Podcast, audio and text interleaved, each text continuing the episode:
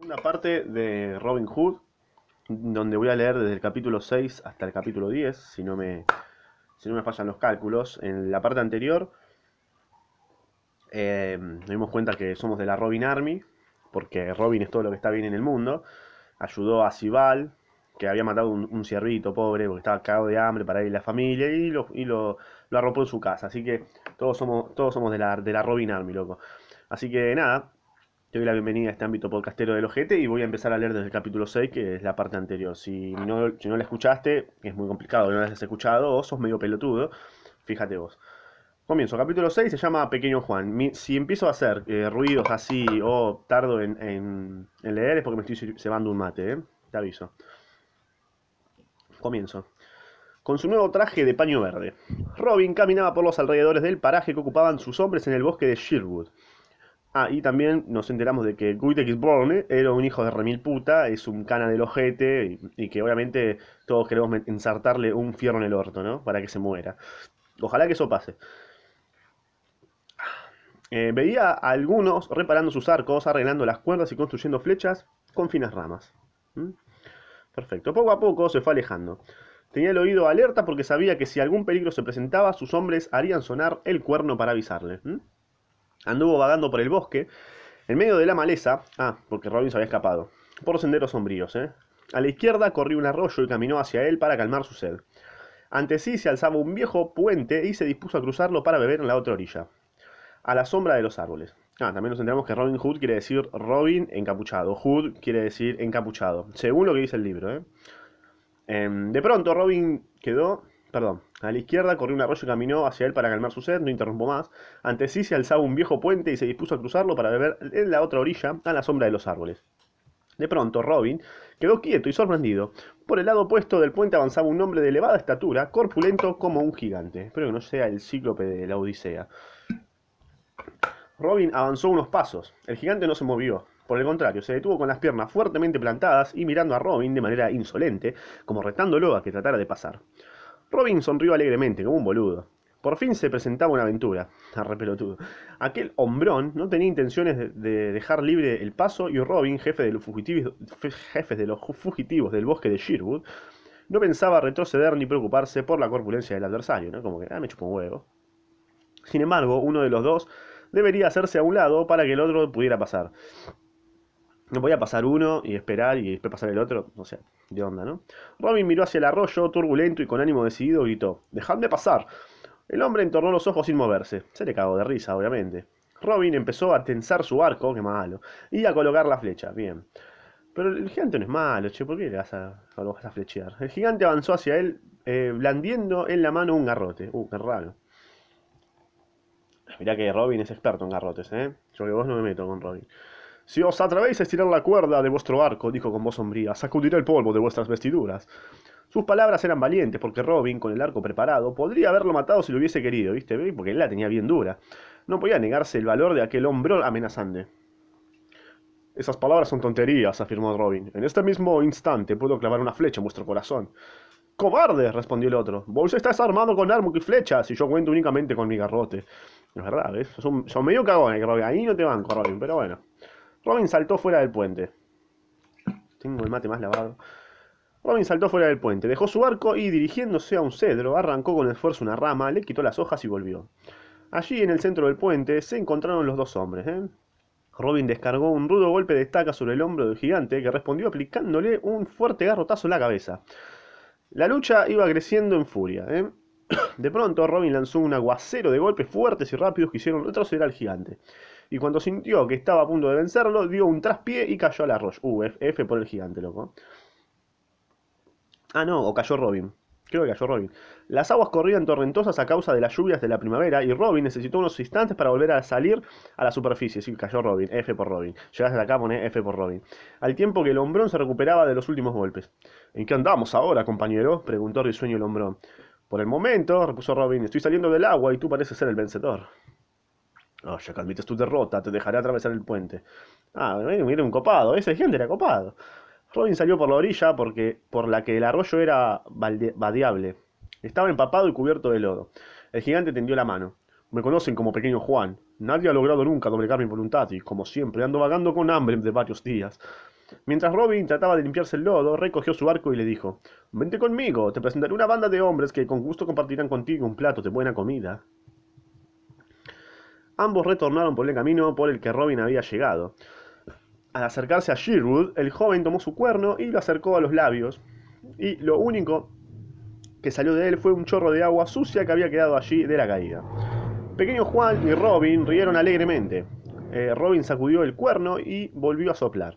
Al escuchar el llamado de su jefe, los hombres de la banda fueron acercándose. Así que tenemos un nuevo amigo, el pequeño Juan, que en realidad no es pequeño, es más grande que yo.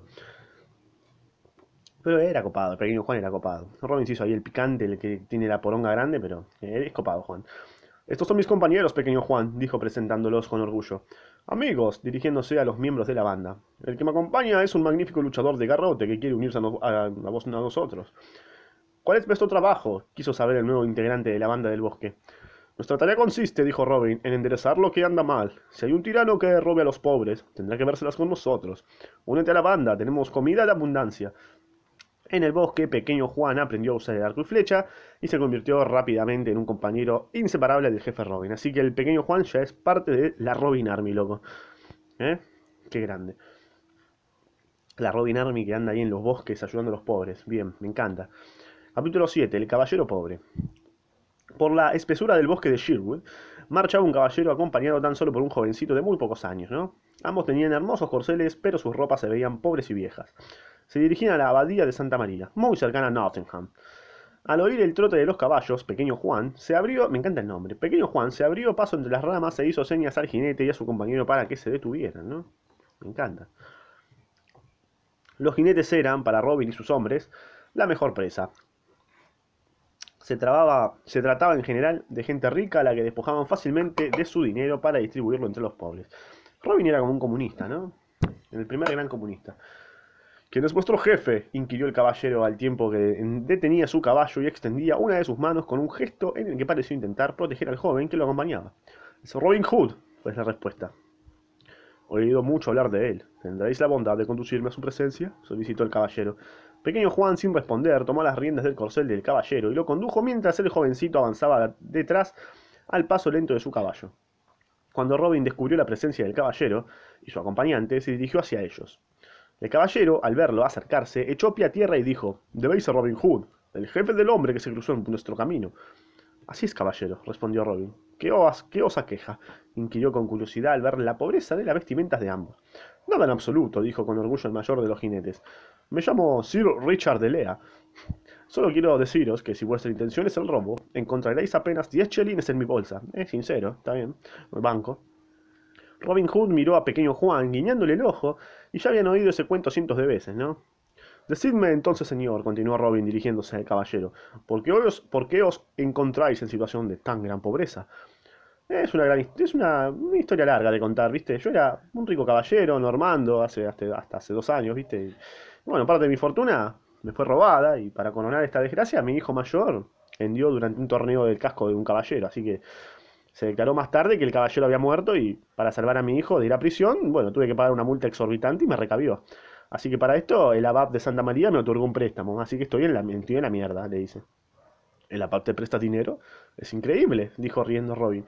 Yo prometí al abad, viste, diciéndole, diciendo Sir Richard, que al cabo de un año devolvería el dinero o entregaría mis tierras y mi casa. Uh, en la mierda estás, amigo. La fecha se cumple mañana, no, no puedo devolverle el dinero y voy a presentarme al abad para entregarle mis tierras. Está en la B, amigo. Está en la B. ¿Por qué, no, ¿Por qué no habéis pedido un nuevo préstamo para evitar ser despojados de vuestras tierras? preguntó Robin, después de permanecer unos segundos pensativo. ¿Quién sería capaz de prestar 400 libras a un caballero en quiebra, boludo? Déjame de joder. A todo esto, el joven acompañante de Sir Richard, vamos a decir Ricardi, vamos a decir Ricardito, ¿no? Bajaba en silencio la cabeza escondiendo su rostro y su mirada a todos los hombres de Robin que rondaban por allí, ¿no? Estaba recagado el joven acompañante. Mientras Richard relataba su triste historia, parecía esforzarse por contener los sollozos, ¿no? Sí, Richard, repuso Robin. Eh, desgracias como las que acabáis de contarme son habituales en estos tiempos, ¿viste? Ved a la Bad mañana mismo y rogadle que os conceda un nuevo plazo para devolverle el dinero. Porque vos me lo decís, no te conozco, pero en dado caso, total. El abad es un hombre rudo. Es un hombre duro, Robin Hood, respondió el caballero. El abad solo quiere apropiarse de tierras y castillos, afirmó Robin, recordando sus propias desgracias. si se niega a conceder un nuevo plazo, le pagaréis la deuda completa. Me encantará ver la cara enfurecida del abad. Ah, chupame huevo, Robin, ¿quién? Eso es lo que me cante el orto. Muy divertido, exclamó Richard, pero yo no tengo el dinero. Y sí, está bien, perfecto. Yo os lo prestaré, fue la respuesta de Robin. Pequeño Juan, ve al arca de nuestros tesoros, o trae la sume que necesitas, Sir Richard. Copado Robin, ¿no? Ahí me cayó bien. El caballero estaba emocionado y sorprendido. Su acompañante no sacaba sus ojos claros del rostro de Robin.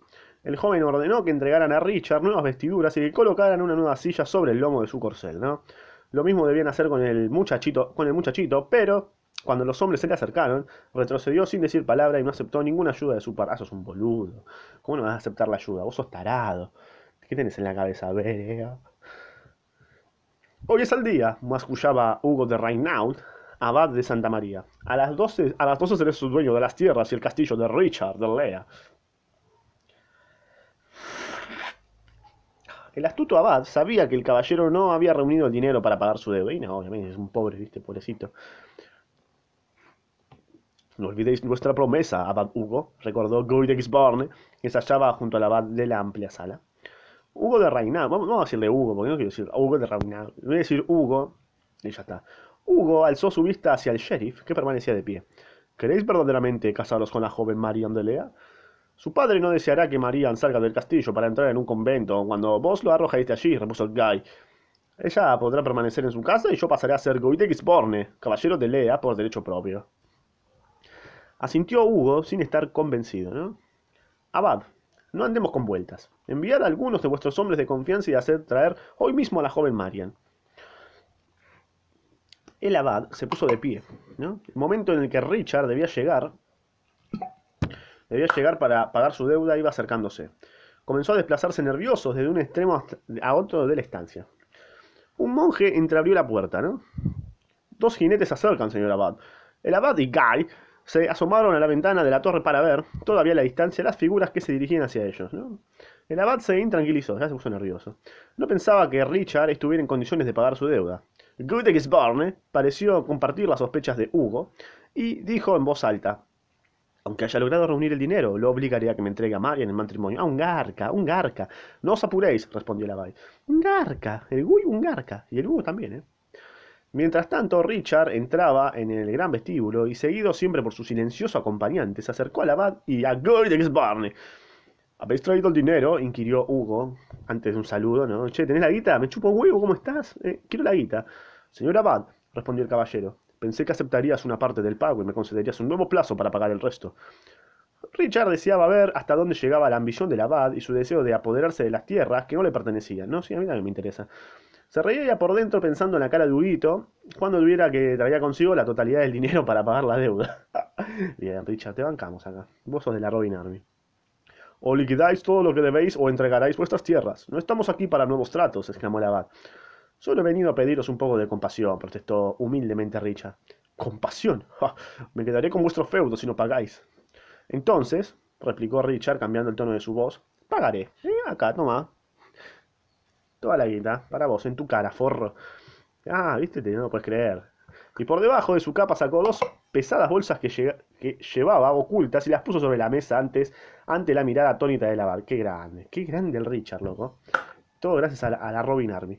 Ahora que sé cuánto vale la compasión del abad, entregadme la nota que he firmado por el valor de mi deuda, exigió el caballero. No tan rápido, respondió Hugo, furioso porque, porque veía perderse la propiedad de las tierras y el castillo que tanto ambicionaba. Contemos el dinero. Garca. Queda otro, otro trato por hablar con vos, caballero, interrumpió Guy de Gisborne. Richard miró a Guy, reparando por primera vez en su presencia. ¿no? Eh, también el abad volvió la vista hacia él, molesto porque había interrumpido la discusión sobre el pago de la deuda, que era el único tema que le preocupaba. Es cierto, confirmó sin embargo Hugo, mientras contaba enfurecido el dinero.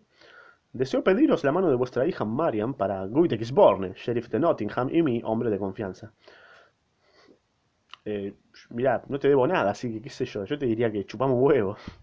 Eso jamás, claro, gritó el joven acompañante de Richard haciendo oír su voz por primera vez, claro, o sea, ¿quién...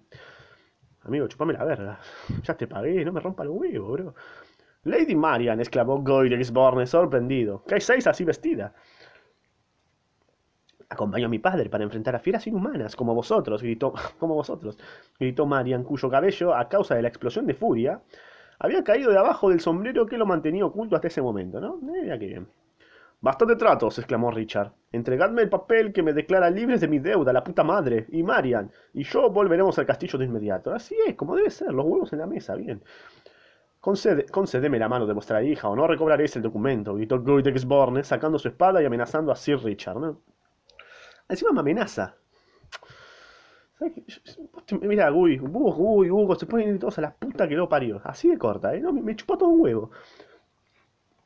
Hugo comprendió que todavía le quedaba alguna esperanza de apoderarse del feudo de Richard y decidió apoyar a su malvado sheriff, un hijo de puta.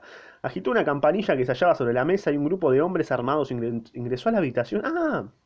Mafia duro, está bien. El caballero de Lea eh, llevó la mano a la espada y la sacó dispuesto a defender a su hijo. ¡Claro, boludo!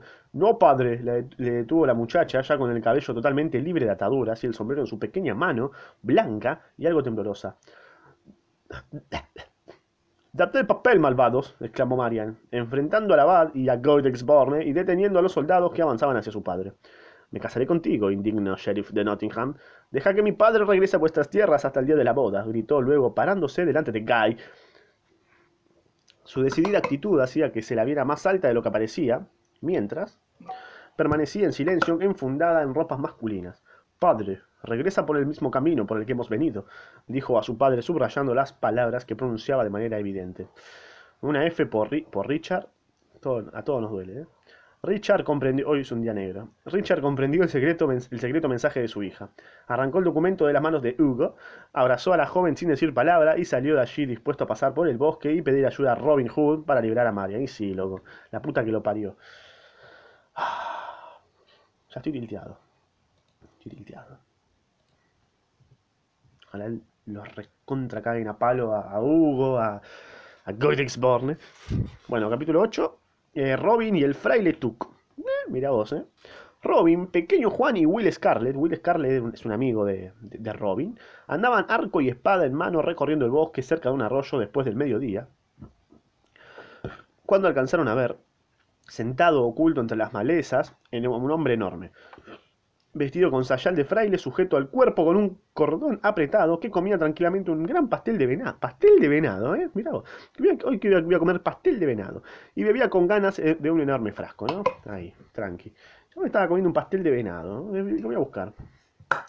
comentá pastel de venado. Buena pareja para ti, pequeño Juan, dijo Robin. Escondeos cerca que yo me las entenderé con él y apareciendo de pronto ante el hombre, le ordenó con voz ruda, blandiendo la espada, que lo pasara del otro lado del río, porque temía mojarse los pies. Hijo mío, respondió el fraile sin alterarse pese a la espada, mi comida está de este lado, ¿para qué voy a pasar al otro? y sí, obviamente, ¿no? Bien, bien dicho, pequeño Juan. Pero Robin insistió, ¿no? Con aparente furia. El, el fraile hizo a un lado el pastel y suspiró resignado, que es un fraile. No había más remedio que hacerlo y ofreció su espada. Robin montó sobre él y el fraile comenzó a cruzar el arroyo. A la mitad del vado el agua le llegaba casi a la cintura, pero apenas puso un pie en la otra orilla mientras Robin se deslizaba al suelo, se volvió rápidamente, le arrebató la espada y la arrojó al suelo, ¿no? Llegó mi turno, dijo. Levántate y, y llévame de vuelta a mi almuerzo o te ensarto con este asador. Ah, tranqui. Amor y paz, loco. Robin tuvo que admitir que su, que su treta se repetía esta vez contra él y se dispuso a cumplir. Y sí, si no te morís, ¿viste? Escondidos entre los arbustos, el pequeño Juan y Scarlett eh, se sacudían de risa al ver a su jefe atravesando el río con aquella montaña del fraile sobre las espaldas. Al llegar a la orilla, otra vez se dio vuelta el juego y Robin, dueño de la espada, exclamó: Nada de almuerzo, fraile. Vuelve a llevarme con cuidado ahora o te corto una oreja. Ah, el fraile es como una persona. Una persona. Ah, un gigante, claro, un gigante. Qué pelotudo. Bien. Nuevamente cargó al fraile con Robin a las espaldas, pero cuando estuvo en medio del río se inclinó de pronto y lo arrojó al agua, ¿no? Húndote o nada, desvergonzado villano, dijo, yo me voy a comer. Lo tiró ahí como, moriste. Es como una persona gorda, algo así, no sé qué onda. Eh, y así lo hizo, dejando que Robin, muerto de risa, saliera del río como pudiera. Poco después, Robin estaba junto a él, ¿no? ¿Cómo te llamas, monje? preguntó. Me llaman, me llaman Fraile Tuck. ¿Y tú, villano? Robin de Loxley más conocido como Robin Hood. El fraile dio un salto y se largó a reír. ¿Qué? De modo que obligué a cargarme al hombre que venció a Goitex Borne y que enfrenta, y que enfrenta valientemente el sinvergüenza del abad de Santa María. Terminaron comiendo juntos y Robin propuso al fraile unirse a su banda. Bien, loco, el fraile es de la Robin Army también. Me encanta. No me tientes, Robin. No me tientes que soy un santo varón. Pero las palabras y las propuestas de Robin lo vencieron.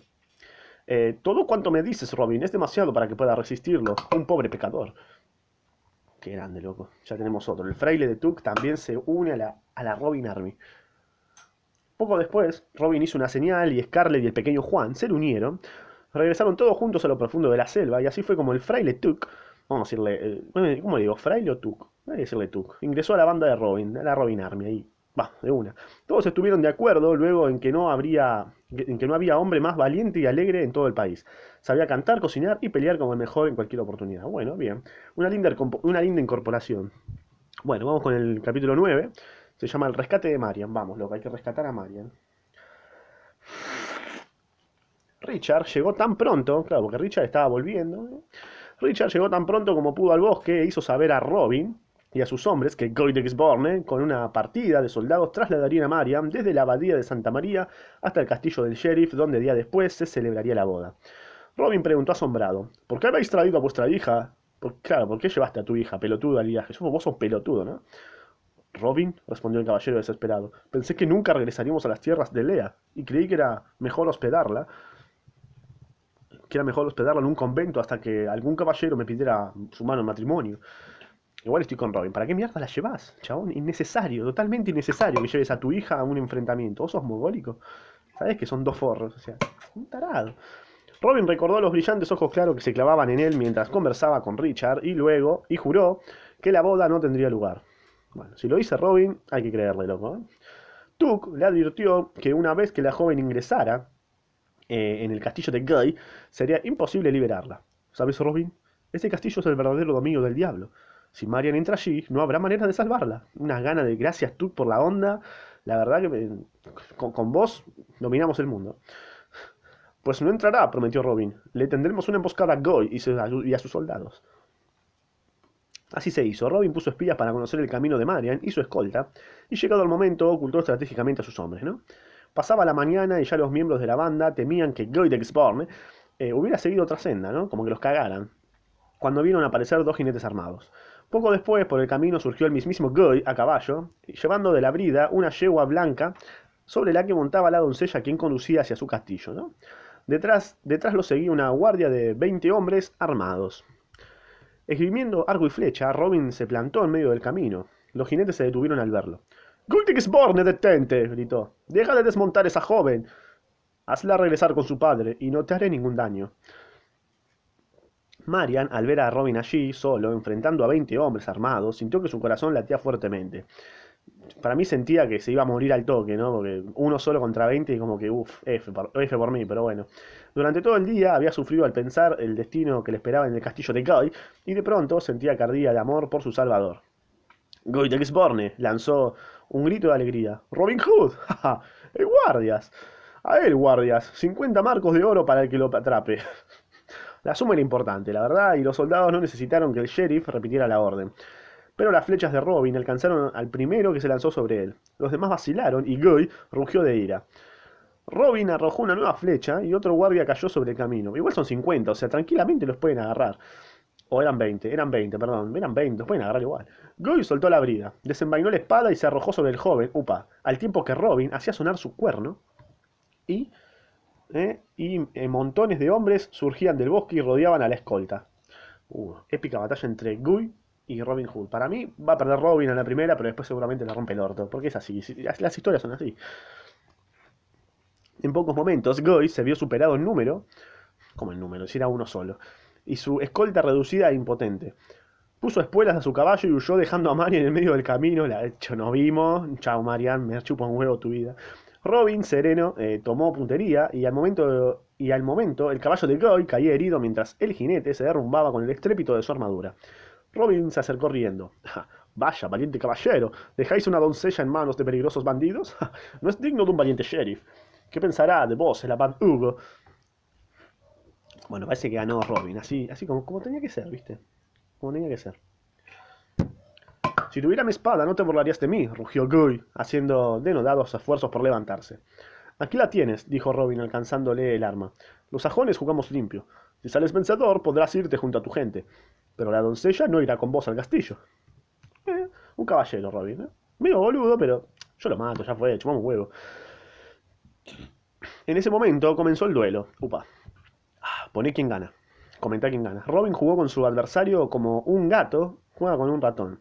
Por fin le hizo saltar la espada por el aire. ¿Y bien? Ve a ver al abad Hugo y dile que la doncella es libre y que él debe abandonar sus ambiciones de apropiarse de las tierras de Richard. ¿Me dejas ir? preguntó Guide, incrédulo. No vuelvas a pasar por aquí, le contestó Robin, ordenando a sus hombres que despojaran a todos de sus armaduras. Guy y su comitiva se alejaron humillados, y sí, obviamente, con el culo todo roto, todo cogido, cubierto solo con sus largas camisas. Muy bien, Robin, así bien cogido se tenía que ir Guy. Robin Hood se volvió hacia Marian. La joven llevaba ahora un claro vestido liláceo y su cabello iba apenas recogido por una peineta de igual color. Era muy bella y delicada, con grandes ojos azules y cabellos rubios. Os hemos librado de las garras del sheriff. Si lo deseas, te escoltaremos a ti y a tu padre hasta las tierras de Lea. Bueno, caballero, respondió Marion, no quiero regresar a Lea y no quiero regresar a Lea, donde volveremos a sufrir la amenaza del abad.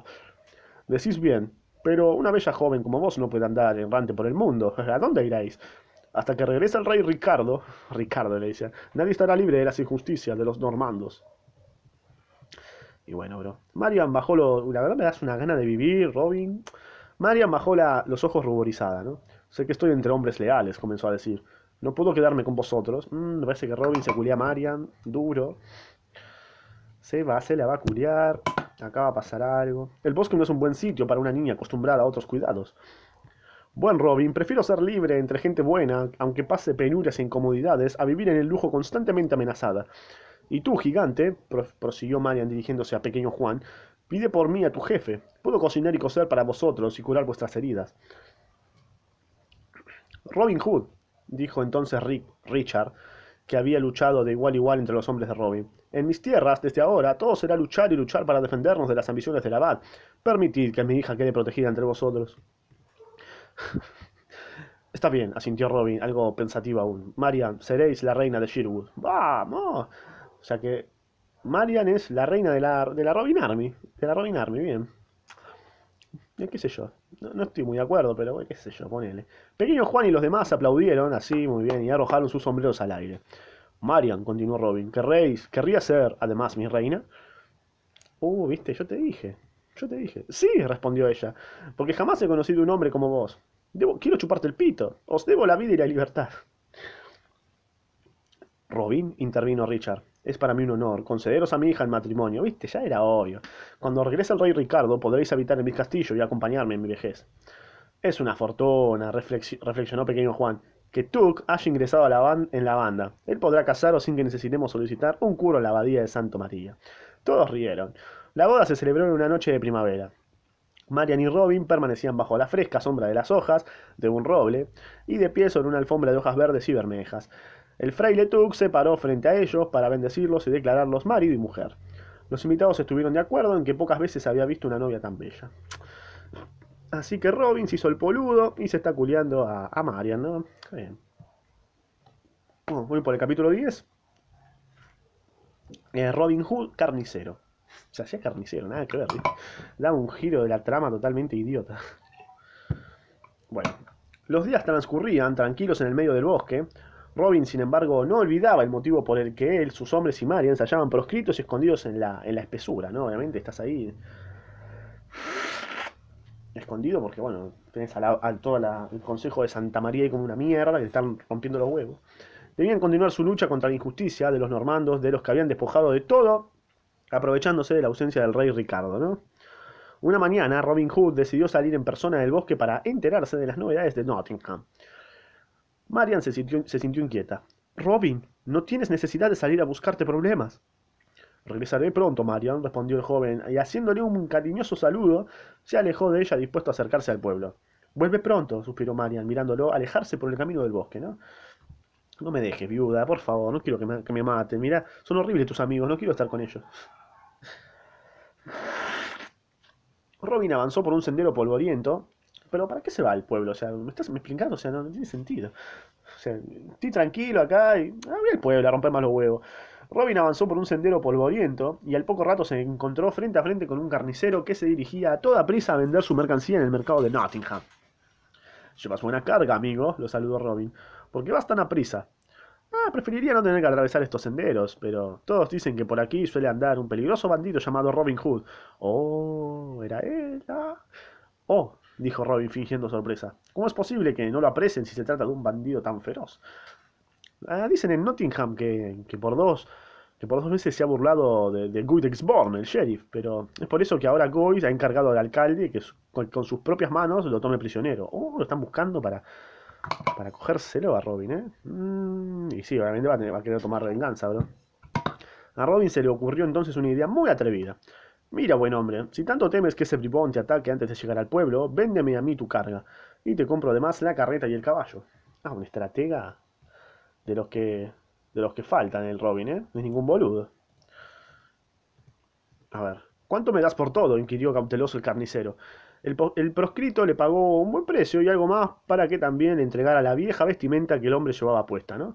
Robin se vistió con aquel atuendo y entregó el suyo al sorprendido carnicero que regresó por donde había venido. Olvidando sus temores mientras calculaba cuántas monedas conten contendría la pesada talega que Robin había puesto entre sus manos, ¿no? Robin partió hacia Nottingham, dispuesto a averiguar qué planes tenía el alcalde para cumplir con la orden de Goethe-Gisborne. En el mercado, el fingido carnicero vendió casi toda la mercancía, mitad de precio ante el alborozo de la clientela que se amontonaba a su alrededor al escuchar su oferta. Venid, mocitas y bellas damas, compradme la carne a mí. Los cortes de tres peniques los vendo solo por uno. Venid, mocitas y damas, compradme la carne a mí. Cantaba así. Este cordero se ha alimentado de los narcisos y las violetas, que crecen libres junto al arroyo.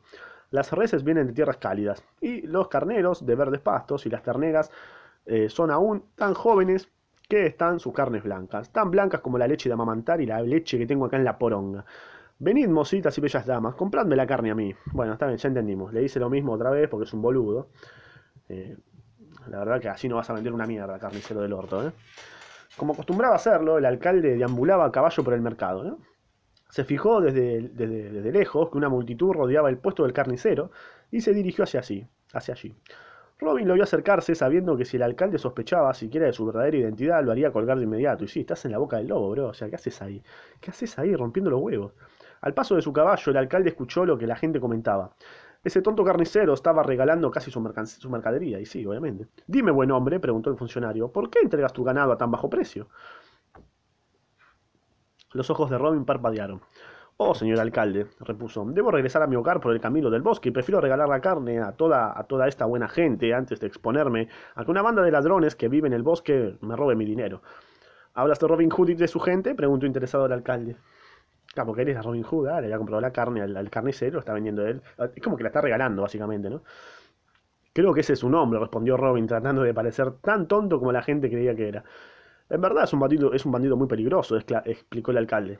Hoy haré anunciar al pregonero que entregaré 40 marcos de oro al que logre atraparlo vivo muerto.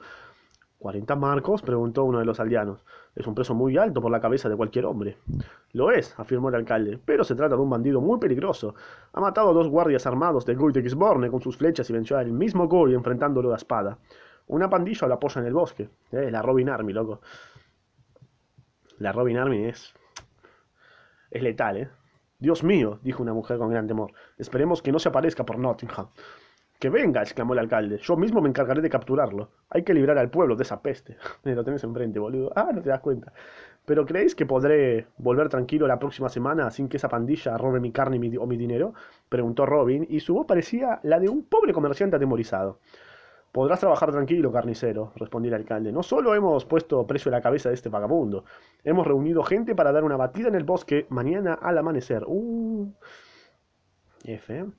Ay, señor alcalde, repuso Robin, ¿no pensáis entonces que es mejor que retorne ya mismo, mientras dure todavía la luz del día? Y te conviene, carnicero, respondió el funcionario, tratando de aprovecharse de la situación. Mis hombres se encargarán de la carne, que no has llegado a vender. Se la comes. Se la meten en el orto los hombres. Oh, alcaldes, os lo agradezco. Soy un hombre de paz y confío en no tropezar con ese bandido. Vete ya entonces, lo despidió el alcalde, y cuídate. Buenos días, señor alcalde, saludó Robin inclinándose y retrocediendo hacia la salida del pueblo. Sale corriendo. había averiguado lo que quería saber y regresaba al bosque para preparar a sus hombres antes de que anocheciera. Bueno, acá lo voy a dejar, esta segunda parte que quedó... Parece que van a atacar a la Robin Army, eh, lamentablemente. Así que bueno, anda a escuchar la última parte, que va a ser la próxima. Eh, nada más, te dejo acá mi Instagram. Vamos a ver si, si, Robin, si Robin muere. Espero que no. Si muere Robin, me muero. Va a ser un, gran dolor para este día. Eh, te dejo mi Instagram acá abajo, en Spotify también, por si lo querés escuchar. Poner un like, un dislike, es la misma mierda. Comentalo. Comentá si sos de la Robin Army. Poné que sos un soldado de la Robin Army acá. nada, te espero en la próxima y la puta madre.